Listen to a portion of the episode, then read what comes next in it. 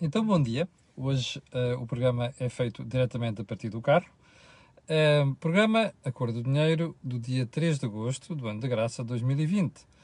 Olhe, uh, vamos tentar começar a semana da melhor maneira. Deixa-me acertar aqui a câmera, porque uh, o tempo não está assim muito bonito, ainda para mais está muito vento, o que é mais um dos fatores a contribuir para incêndios. Já agora, eu gostava de dizer àquelas pessoas que às vezes se distraem e dizem assim: Ah, mas porquê é que eu sou impedido de trabalhar no campo? Porquê é que eu sou impedido de, trabalhar, de utilizar uma roçadora? Bom, hum, é só fazerem um teste, não é? Se uma roçadora bate uma pedra, a faísca que provoca, com tudo seco, o é que acontece? É muito fácil perceber porque é que às vezes há ignições de incêndios. Uh, o que surpreende é a teimosia das pessoas. Bom, então vamos uh, ao programa de hoje. Eu penso que está tudo bem com a sua imagem, certo? E, e vamos começar, como habitualmente, pelo período de ordem do dia para uh, lembrar-lhe uma coisa, olha, um, o, a segunda, aqui há umas, há umas quatro semanas, nós lançámos um programa novo chamado Desejo Imediato. É, é um programa pensado para ajudar as pessoas com relacion, nos relacionamentos e tinha duas componentes, tinha tem duas componentes. Uma da parte psicológica, essencialmente dito, que tem muito a ver com os relacionamentos, e a outra que é a parte da sexologia. Nós iniciámos este fim de semana a parte da sexologia com a ginecologista Maria do Céu Santo, muitíssimo conhecida, uma pessoa que tem uma grande admiração, e eu quero lembrar às pessoas que não viram que este eh, quinto episódio, que é o primeiro da sexologia, está disponível, e lembrar também aquilo que têm sido as mensagens que as pessoas nos têm mandado. Resumo-se uma coisa. Serviço público. Fico muito contente de saber isto uh, e, sobretudo, perceber que as pessoas têm a noção da importância da educação, porque que, gente, o que a gente, tenta fazer é precisamente educação. Mas vá lá ver e depois dê-nos a sua opinião. Tem lá um, um mail uh, exclusivo para escrever sobre estas matérias, chama-se desejoimediato.gmail.com. Vale a pena lá dar um salto. Bem, segunda, segundo ponto, uh, aquilo que eu chamo estupidez socialista. Porquê? Porque você uh, já me ouviu dizer aqui várias vezes que socialismo é igual à pobreza. Mas é, às vezes os protagonistas destas coisas não conseguem também juntar a isto uma pitada de estupidez. Eu vou-lhe dizer porquê. Lembra-se do acidente de, do Alfa Pendular, de sexta-feira? Um, eu estava aqui a ver, um, estava aqui a ver, há vários posts que vi, inclusive no Twitter, um que uh, é feito por um senhor que dá pelo nome de GL. A mim disseram-me que é marido da escritora Inês Pedrosa, não sei se, se é verdade ou se não. É a segunda vez que eu vejo um tweet eh, verdadeiramente idiota deste senhor, eh, que diz assim: o acidente do Alfa pendular foi sabotagem para liquidar a CP e ajudar a provocar uma futura privatização. Foi uma bufetada em Pedro Nuno Santos em resposta à sua, entre aspas, empáfia. Eu li bem, empáfia. Fechar aspas só não vê quem não quer. Eu, eu acho que, eu às vezes fico na dúvida se isto é mesmo burrice das pessoas ou, ou então é teimosia ideológica. Não, não, não tenho resposta, percebe? Porque acho que quem se um, dispõe a fazer ideologia, uh, teimosia ideológica, passando por burro ou idiota, enfim, um, uh, isto não diz muito do intelecto, pois não. Uh, agora, há dois factos só que eu gostava de lembrar a este senhor, que eu sinceramente não sei quem é. É o seguinte: um, liquidar a CP. A CP está liquidada há várias décadas. Ou este senhor ainda não percebeu? A CP tem uma dívida brutal. A CP perde várias dezenas de milhões de euros. A CP é um buraco. Percebe? A solução não é uh, liquidar a CP, ela está liquidada a, a solução é fechar a CP e abrir uma outra empresa. Já agora vou lembrar, este senhor GL, não sei quê, outra coisa. Ninguém quer a CP em processo de privatização. Sabe porquê? Porque ninguém quer ficar com a CP. Garanto-lhe, ninguém vai querer ficar com a CP. Aí você vai dizer, ai, está bem, não é verdade. Pois, se o Estado aceitasse ficar com a dívida da CP e despedir uma portada de pessoas, algumas delas não fazem lá falta nenhuma, aí sim, provavelmente haveria interessados. Agora, isso custaria mais ao Estado, como se vê com algumas empresas, a TAP é um bom exemplo, não é? Custaria mais ao Estado do que fechar a CP e abrir outra empresa ao lado. Portanto, está a ver até onde é que desce a estupidez socialista é aqui. Socialista barra comunista, não é? Enfim, a mesma conversa. Bom, esta manhã ficámos a saber um, um, uma, um dos meios de comunicação internacionais que divulgou logo esta manhã que uh, a Rússia vai proceder uma vacinação em massa contra o Covid-19 já no outono. Um, nós temos tido informações de várias vacinas que estão em teste, umas estão a correr bem, outras estão a correr assim assim, outras estão na primeira fase. Bom, no caso da Rússia, parece que é um dos países que está mais avançado. Os testes ainda não chegaram à última fase. Mas o governo, pelos vistos, das duas uma, ou por receio ou então por eleitoralismo, vai proceder uma vacinação em massa. Primeiro ponto, o risco que isto representa. Segundo ponto, o volume de investimento necessário para isto, que pode não ser compensado porque aquilo pode não dar efeito, nomeadamente generalizado. E em terceiro lugar, o risco de saúde. Digam-me lá que estamos numa democracia, ok? Eu gostava de ver se uh, fosse num outro país qualquer ocidental, nomeadamente em Portugal, o bruac não era em relação a esta questão. Já agora, aqueles partidos que normalmente preocupam com estas coisas não querem abrir a boca. Enfim, acho isto, no mínimo, temerário. Ponto seguinte, os elogios de Marcelo Rebelo de Sousa a Pedro Nuno Santos a propósito do acidente do Alfa Pendular. Uh, não sei se reparou, mas o Presidente da República correu muito pressuroso a tentar não só mostrar solidariedade, que é o que ele faz sempre, uh, mostrar que está em cima do acontecimento, que é uma coisa que ele faz sempre, mas também aquelas palavras de circunstância, além dos pêsames a, famílias de quem morreu uh, uh, e, e, votos de quem ficou gravemente ferido, recupera rapidamente, Marcelo teve uma daquelas suas tiradas que só surpreendem os mais distraídos. Foi os elogios ao ministro Pedro Nuno Santos, nomeadamente pela celeridade com que ele reagiu. Espera aí, celeridade a fazer o quê? Duas horas depois do acidente a correr para a zona do acidente? Uh, isto é uma questão de celeridade.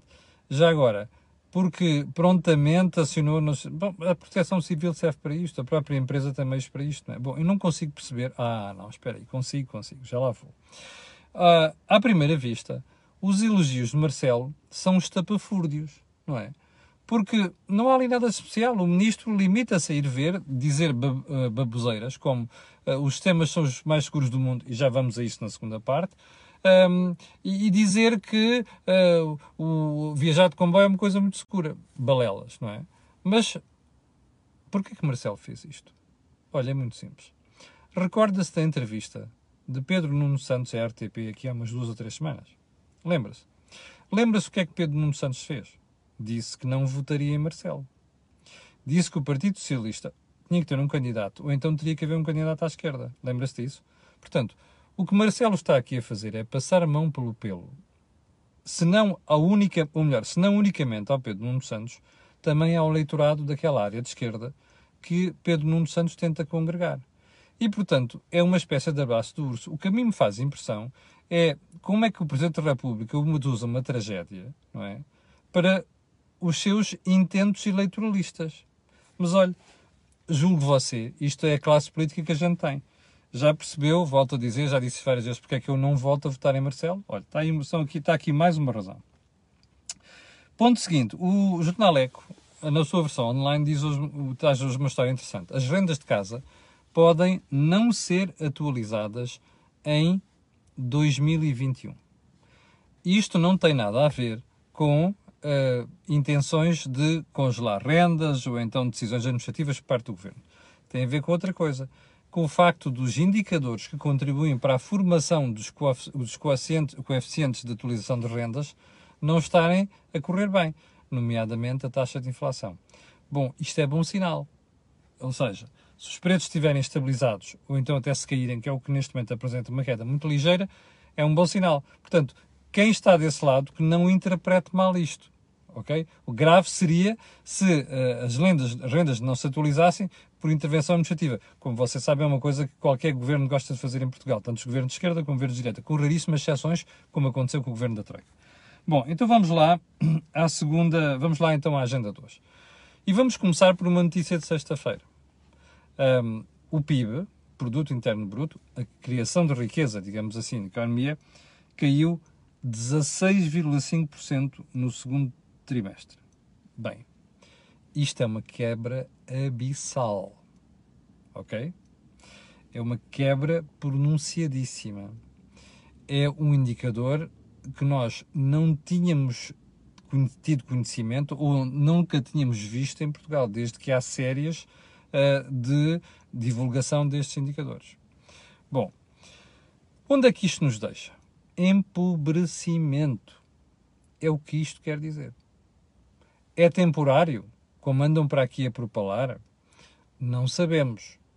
Mas há uma coisa que já começamos a perceber esse empobrecimento, desse empobrecimento, ou melhor, não vamos sair rapidamente. Eu quero para você ter uma ideia da dimensão da quebra. Isto coloca o PIB português mais ou menos ao nível de 1998, quando era primeiro-ministro António Guterres. Só os mais velhos estão aqui a ver é que se devem lembrar isto, disto. Está a perceber? Nós estamos em 2020, já na segunda metade do ano o PIB caiu no segundo trimestre para valores de 1998. Bom, do ponto de vista de criação de riqueza. Ora, isto é uma pancada monumental. Até porque pulveriza completamente as versões mais negativas que o governo tinha para as previsões económicas. Bom, onde é que isto nos deixa? Em primeiro lugar, aquele valor que o governo dava a falar, 6,9% para o conjunto para o conjunto ano 2020, podem esquecê-lo. Mas sem a mais pequena margem de dúvidas, podem esquecê-lo. Este valor coloca o PIB anual, por causa do efeito em cadeia, não é? Ou seja, o crescimento que nós teríamos de ter no terceiro trimestre, no quarto trimestre, isto coloca o PIB anual ao nível daquilo que um, para você ter uma ideia, uh, a, a, Comissão Europeia previu como variação mais grave do, da queda da economia para o conjunto do ano, cerca de 10%. E vamos ver, 14 de agosto vai haver nova revisão destes dados, se isto não piora, ou seja, se vai ficar por aqui. Eu não tenho a certeza disto. Bem, e já que já há pessoas aí a escrever a palavra, um, eu vou. Ah, para já, deixa-me só dizer uma coisa. A malta que teve aqui da Troika e que levou os maiores insultos da sua vida, deve estar a rir-se a bandeiras despregadas, a dizer assim: olha, afinal, vocês andaram com a, a cuspir para o ar e caiu-vos isto, a, a, saliva no prato da sopa, não é? Devem estar a rir à grande. Isto é curioso. Está a ver o, calmetro, o carmetro amado, não é? Isto, what goes around comes around, não é? Uh, o problema é este. Bem, Onde é que isto nos deixa? O que é que isto significa? Olha, em primeiro lugar, é assim, como lhe disse há bocadinho, nós estamos mais pobres. E era bom dizer isto, não é? Porque como este governo passou 5 anos, isso, ou 6 anos, a dizer que tinha reposto rendimentos, não sei das quantas, poder de compra, nível de vida, olha, acaba de levar um chimbalau monumental. Bom, isto vai recuperar. Já lá vamos. Calma. Segundo ponto. Vai haver orçamento suplementar? Ai, vai haver de certeza. Percebe? Porque qual, todas as gingas jogas que o Sr. Ministro das Finanças possa fazer para a comunidade de receita e despesa aqui, isto é incomportável. Terceiro ponto. Vamos pagar mais impostos? Ai, você pode ter a certeza que sim. Espero pelo próximo ano que vai levar essa má notícia. Mas agora aqui é outra coisa. Para aqueles que andaram aqui durante vários meses com conversas sobre ah, não vai ser tão grave, vai, vai recuperar, vai isto e aquilo. Bom, eu só quero lembrar uma coisa: nós temos a quarta maior queda do produto interno bruto conjunto da zona euro. Ok? Espanha fica à nossa frente, Itália fica à nossa frente, França não fica à nossa frente. Estamos a falar período homólogo sobre período homólogo. Ok? Bom, ou seja, segundo trimestre sobre período homólogo, como segundo trimestre de 2019. Bem, isto é uma quebra muitíssimo grande. Uh, ponto seguinte. O Ministro da Economia, muito pressuroso, na sexta-feira veio dizer assim: Bom, o Governo já estava à espera destes números. A única pergunta que a gente pode fazer é: então espera aí, a sério que estavam à espera destes números? Então porquê é que não corrigiram as previsões a horas? Eu recordo que o orçamento suplementar foi votado há poucas semanas. Aliás, não foi só o Ministro da Economia que esteve mal nesta história, porque isto é estar mal. O próprio Sr. Ministro das Finanças, que diz que tudo isto vinha em linha com os nossos parceiros. Bem, há duas coisas a reter aqui. Primeiro, o que me interessa a mim não é perceber se isto vem em linha com os nossos parceiros. O que me interessa a mim é tentar perceber porque é que nós temos a quarta maior quebra da zona euro. Bom, a Alemanha tem 11,7, está bem, mas o problema é que nós temos 16,5, percebe? Eu digo-lhe porquê. Porque nós temos uma economia frágil, como tem a Espanha, como tem a Itália. Embora a Itália tenha uma industrialização muitíssimo elevada. Mas isto reforça a convicção de que nós temos zonas muito atreitas a variações de conjuntura. Por exemplo, o turismo, como nós estamos a ver. Já não há nada, mesmo estas decisões de última hora, mesmo até a possibilidade dos ingleses virem a, a inverter a decisão agora, já temos tudo isto estragado. Uma parte do ano está perdida. Ora, isto vai ter um impacto na, naquilo que são nossas exportações de serviços. O Sr. Ministro da Economia dizia na sexta-feira que, ah, está bem, isto tem muito a ver com a quebra das exportações. É óbvio que tem a ver com a quebra das exportações. Bom, onde é que estão uma parte das nossas exportações? Serviços. E onde é que estão uma, uma parte desses serviços? No turismo. Ora, e é uma parte não negligenciável. Corresponde a cerca de 14% do PIB. Portanto, é natural que isto seja afetado. Agora, é mais uma lição para nós, porque andámos aqui a vender nos últimos anos a teoria de que recuperámos pós-trabalho. Olha, foram, metade já foram ao ar, percebe? Durante 5 anos aqueles criados durante 5 anos. A verdade é que nós criamos muitos empregos precários. Eu quero recordar às pessoas que foi o próprio INE que aqui há uns meses divulgou um dado que mostra que neste momento nós temos mais 34 mil precários do que tínhamos no tempo da Troika. Está a perceber? Eu sei que o spin socialista é muito bom, eu sei que os comentadores são muito bons a esconder a realidade, mas francamente, é disto que nós estamos a falar. E era sobre isto que devíamos meditar, porque nós temos que mudar o país, temos que mudar o perfil da nossa economia. E isso não te faz em três anos, nem em dois, nem em três, como muitas vezes a malta do EICEP e muitas vezes a malta do governo gosta de, de propalar. Não, isto leva uma década a fazer. E não pode ser um governo faz isto, outro governo faz. Aquilo tem que haver alguma continuidade de decisões, de políticas económicas e, sobretudo, de quadros regulatórios dentro dos quais as empresas vão ter que funcionar. Porque o problema aqui não é intervir na economia, aqui é criar um quadro estável e que as empresas possam utilizar esse quadro estável para a sua atividade e para os seus investimentos. Bom, vamos lá ao ponto seguinte. Vamos ao, então ao, ao, ao acidente do Alfa Pendular. O que é extraordinário aqui é como é que mal o, acidente ocorreu, o senhor Ministro das Infraestruturas, o senhor Presidente da República vieram logo gritar que não, é tudo muito seguro, não sei o quê. O Ministro das Infraestruturas, Pedro Nuno Santos, até veio dizer ah, isto tem os sistemas de segurança mais uh, seguros do mundo e mais atualizados do mundo tudo, e tudo isso. Bom, afinal, ainda a tinta não tinha acabado de secar, não é? Nestas declarações, e nós começámos a ter surpresas. Olha, uh, especialistas, os próprios sindicatos da, da, da CP, entre os quais de maquinistas, vão lembrar uma coisa. Bom, você lembra-se do acidente de Santarém?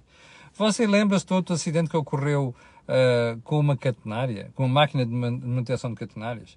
Bom, o que aconteceu aqui é que, quando se fez o inquérito, um, os especialistas e que investigavam estas coisas recomendaram a Infraestruturas de Portugal, que é quem tutela este setor e estas infraestruturas, como o nome indica, vieram, vieram a recomendar que se tomassem medidas. Ora, de que medidas é que estamos a falar? Adivinhou. Muito simples.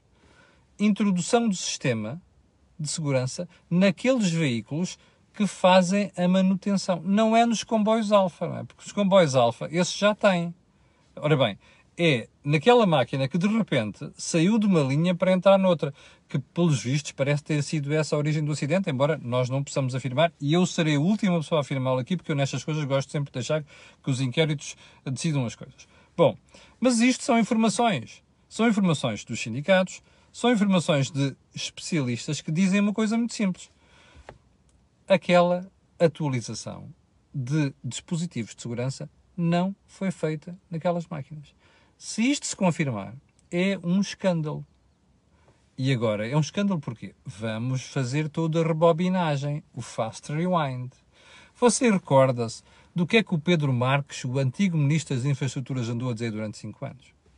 Lembra-se do que o Sr. Primeiro-Ministro Primeiro andou a dizer durante cinco anos? Lembra-se do que o Sr. Ministro das Finanças disse durante cinco anos? Eu vou-lhe recordar. Ah, nós estamos a fazer investimentos mais do que nunca na ferrovia. Foi? Por isso é que uma atualização do sistema de segurança, recomendada pelo SPIAF, não é? que é quem tutela isto, acabou por não ser feita pela Infraestrutura de Portugal. Já agora uma coisa. Você lembra-se das queixas que houve durante cinco anos à falta de investimento por parte da IP, Infraestruturas de Portugal? Porquê é que acha que foi? Porque os administradores são os incompetentes? Porque tinham má vontade? Não. Sabe qual é a palavra? Austeridade, desculpe, cativações, Epá, desculpe, de vez em quando faz uma palavra, percebe? Eu, pronto, eu vou repetir. Não foi austeridade, ok? Foi cativações. Bem, essas cativações estão por trás deste, deste descuido da, da IP? Nós não sabemos. Mas uma coisa é certa: os analistas estão a falar nisto, os especialistas do setor, os sindicatos. E uma coisa é certa: fica por perceber porque é que, depois do esforço que foi feito, depois da preocupação que houve em dizer é preciso pôr sistemas de alarme e de informação naquele tipo de, de máquina que, como, se, como conhecida no setor como Dresina, uh, porque é que isto não foi feito? A pergunta está aí. Você vai descobrir um dia destes que ainda vão pôr as culpas para cima do passo escolho. Quer apostar comigo? É que você se recorda que nos últimos seis anos, de cada vez que há um problema em Portugal, a conversa é a troika e é o passo escolho. Vai ver que ainda vão chegar aí, ok? A falta de vergonha em Portugal não tem limites. Bem, um, 8 e 21 eu ia, eu ia falar do PS, preocupado com as conversas do PSD com o Chega. Um, bem, vou deixar isto para amanhã. Vou só pegar aqui num ponto que ficou eh, tratado na, ficou por tratar na sexta-feira, tem a ver com o, uh, o Dr. Lobo Xavier terá dito que se o CDS não apoiar Marcelo Belo de Souza, uh, ele sai do CDS. Eu não sei se faz alguma diferença para o CDS, tal é o estado em que está e o tamanho que tem. Um Lobo Xavier saiu do CDS. Mas há uma coisa que eu sei. O Estado-Maior do CDS, aqueles que afundaram o CDS nos últimos anos, estão a fazer um esforço muito grande por dar cabo de um dirigente eleito há pouco tempo e assim, eu nem sou do CDS, não tenho apoio de ninguém, nem sou de nenhum partido, mas há uma coisa que como analista me suspeito, suspeito e começa a ver à distância, que é alguém parece que quer ainda dar mais cabo do partido. Bom, há uma coisa que eu tenho certeza aqui no meio disto tudo. Olha, provavelmente o Chega vai agradecer, ok? E sobre a história do Chega e do PS estar muito preocupado com as conversas do PSD com o Chega, eu vou guardar o tema para amanhã, ok? Bom, esta semana vou recordar-lhe que nós vamos ter tudo. Vamos ter entrevistas, vamos ter o Mel Talks, Vamos ter o think tank, apesar do Jorge e Joaquim estarem de férias, nós agora conseguimos fazer isso, fazer isso à distância. E todos os dias de manhã, às 8 da manhã, você estará aqui, ou melhor, eu estaria aqui para você levar comigo. Bem, para aqueles 5.200 que estão a ver, em férias, excelente número, e para aqueles que vão ver, eu quero pedir aquilo que peço sempre, que é colocarem um gosto, fazer partilha nas redes sociais, porque aquilo que houve aqui não houve mais sítio nenhum. Já agora, mais, uma, mais um reminder, não deixe de ver o desejo imediato. Obrigado, com licença, e até amanhã às 8.